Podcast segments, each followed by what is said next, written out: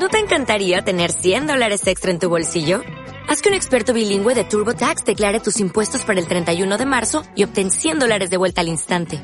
Porque no importa cuáles hayan sido tus logros del año pasado, TurboTax hace que cuenten. Obtén 100 dólares de vuelta y tus impuestos con 100% de precisión. Solo con Intuit TurboTax. Debes declarar para el 31 de marzo. Crédito solo aplicable al costo de la presentación federal con TurboTax Full Service. Oferta sujeta a cambios o cancelación en cualquier momento. Liderazgo Comercial, episodio 765. Hola, muy buenos días, tardes, noches, o sea el momento que sean que estés escuchando.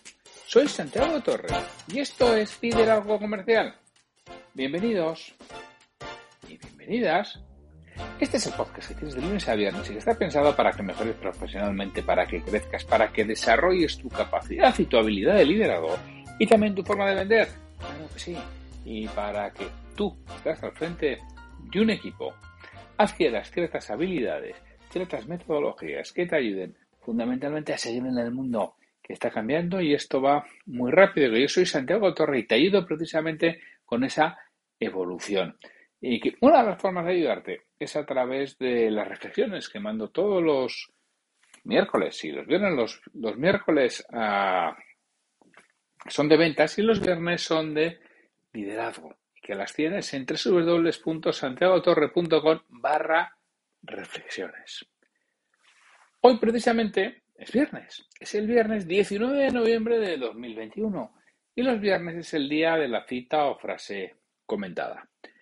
Hoy traigo una cita de un libro que me gustó mucho cuando leí en su momento, un libro de Albert Riva, que se llama Mamut o Sapiens, y en el que cuenta, bueno, pues por qué los mamuts desaparecieron y los sapiens siguen en el, en el mundo. La frase que traigo de Albert dice, hay muchas personas que piensan que el mundo va cambiando, pero que ellos, mientras sigan igual, se mantendrán en el mundo. Se piensan que quedándose quietos no les pasará nada, que es mejor no hacer nada que equivocarse. Bueno, pues esta es la frase literal que nos cuenta Albert en, en Mamut o Serpens. Efectivamente, tenemos esa falsa creencia, y digo que es una falsa creencia sin ninguna duda, ¿eh? porque realmente lo que sucede es que en nuestro ADN, en nuestros genes está así. Somos descendientes de supervivientes, somos descendientes de conservadores, porque el que era un poco arriesgado, pues igual se mató antes de tiempo. Y entonces, nosotros vamos descendiendo de aquellos que se quedaron guardando el fuerte, dijéramos. Entonces, en nuestro ADN está que lo conocido es igual a seguro, lo desconocido es igual a peligroso. ¿Por qué? Porque cuando vivíamos en cuevas, aquello que conocíamos, el fruto que ya sabíamos cuál era, el camino que andábamos, el, animal con el que nos enfrentábamos, bueno, ya sabíamos que no nos mataba.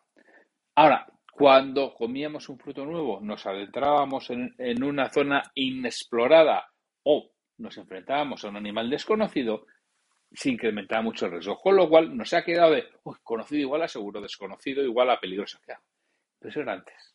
Hoy en día, con los cambios que estamos teniendo en el mundo a una velocidad increíble, que además te pones a pensar que el iPhone que nos parece que de toda la vida es del año 2007.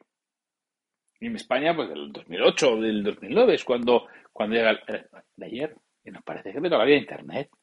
Es de los años 90.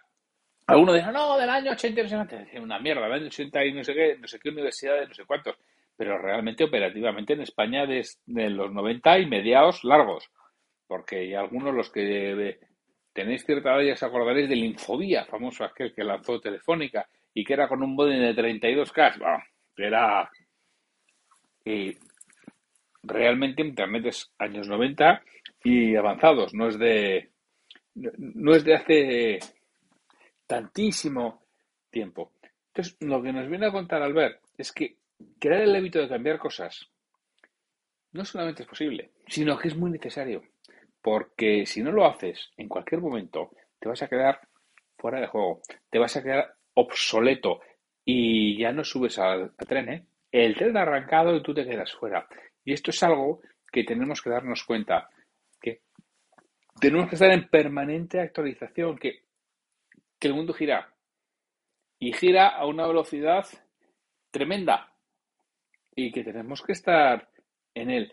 Y que el cambio además es muy importante para la comunidad, porque si no hubiéramos cambiado seguiríamos viviendo en cuevas. Hay que tener en cuenta que formar parte de una comunidad es esencial y que los ganadores siempre van en grupo. No verás ningún ganador consistente y durante mucho tiempo que vaya en solitario. Y entonces, claro, para transformarse hay que vivir en comunidad. Tenemos que transformar las cosas intangibles eh, en tangibles, porque precisamente la base de las revoluciones, la base de los cambios está los intangibles. La revolución francesa o la rusa se dan porque alguien expresa y da forma a las inquietudes de otros. tangibiliza lo intangible. En la revolución rusa hay una en la revolución francesa o la revolución rusa, me da hay una serie de pensadores previos. En el caso de la revolución eh, francesa está la ilustración con Voltaire a la cabeza y en el caso de la revolución rusa pues está toda la parte del comunismo de Marx y, el manifiesto comunismo de Marx y Engels. Y con eso ah, se da una serie de desarrollos. Es decir, alguien tangibiliza esas inquietudes que otros tenían. Entonces, para transformarse, nos tenemos que adaptar al entorno. Pero no solo adaptar al entorno, tenemos que adaptar el entorno y modificarlo, que eso quizá es lo más complicado. Por eso, el mamut se extinguió, porque sí era capaz de adaptarse al entorno, pero no era capaz de modificarlo, mientras que el sapiens sí que lo es. El sapiens es capaz de modificar el entorno en el que está. Entonces, nosotros, como responsables de equipo, no solamente nos tenemos que adaptar a ese entorno cambiante o a ese entorno no cambiante, porque a veces hay organizaciones que es todo lo contrario, que son demasiado estáticas. Tenemos que modificar el entorno, que es lo que además nos dota la naturaleza. nosotros como sapiens, como humanos, tenemos esa versatilidad de cambiar el entorno y es lo que tenemos que hacer. Tenemos que activar inquietudes y las tendremos. Nosotros activaremos las inquietudes de las personas que nos rodean haciendo lo que las motiva. Y ya sabes que la motivación no es tener ganas, la motivación es tener motivos. Tendremos que buscar los motivos de cada una de esas personas para ayudarles a que cambien el entorno, a que evolucionen, a que las cosas vayan hacia adelante, a que seamos capaces, de hacer cosas diferentes, porque el mundo de verdad que cambia, el mundo de verdad que evoluciona, el mundo de verdad que hace cosas distintas.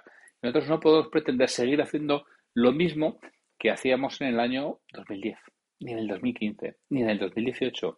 Es que si rebobinas un poco verás los cambios que se han producido del año 2018 a hoy. Y desde 2015 ni te cuento. Y si nos vamos al 2010 y antes del 2008 ya... y no es tanto la crisis, que también, ¿eh? ¿Sabes lo que sucedió desde el 2008? No existían redes sociales. Es que lo mismo que decimos, ¡bah! Que son de ayer. Que Facebook es del año 2008. LinkedIn sí estaba antes, pero bueno, era un repositorio de currículums.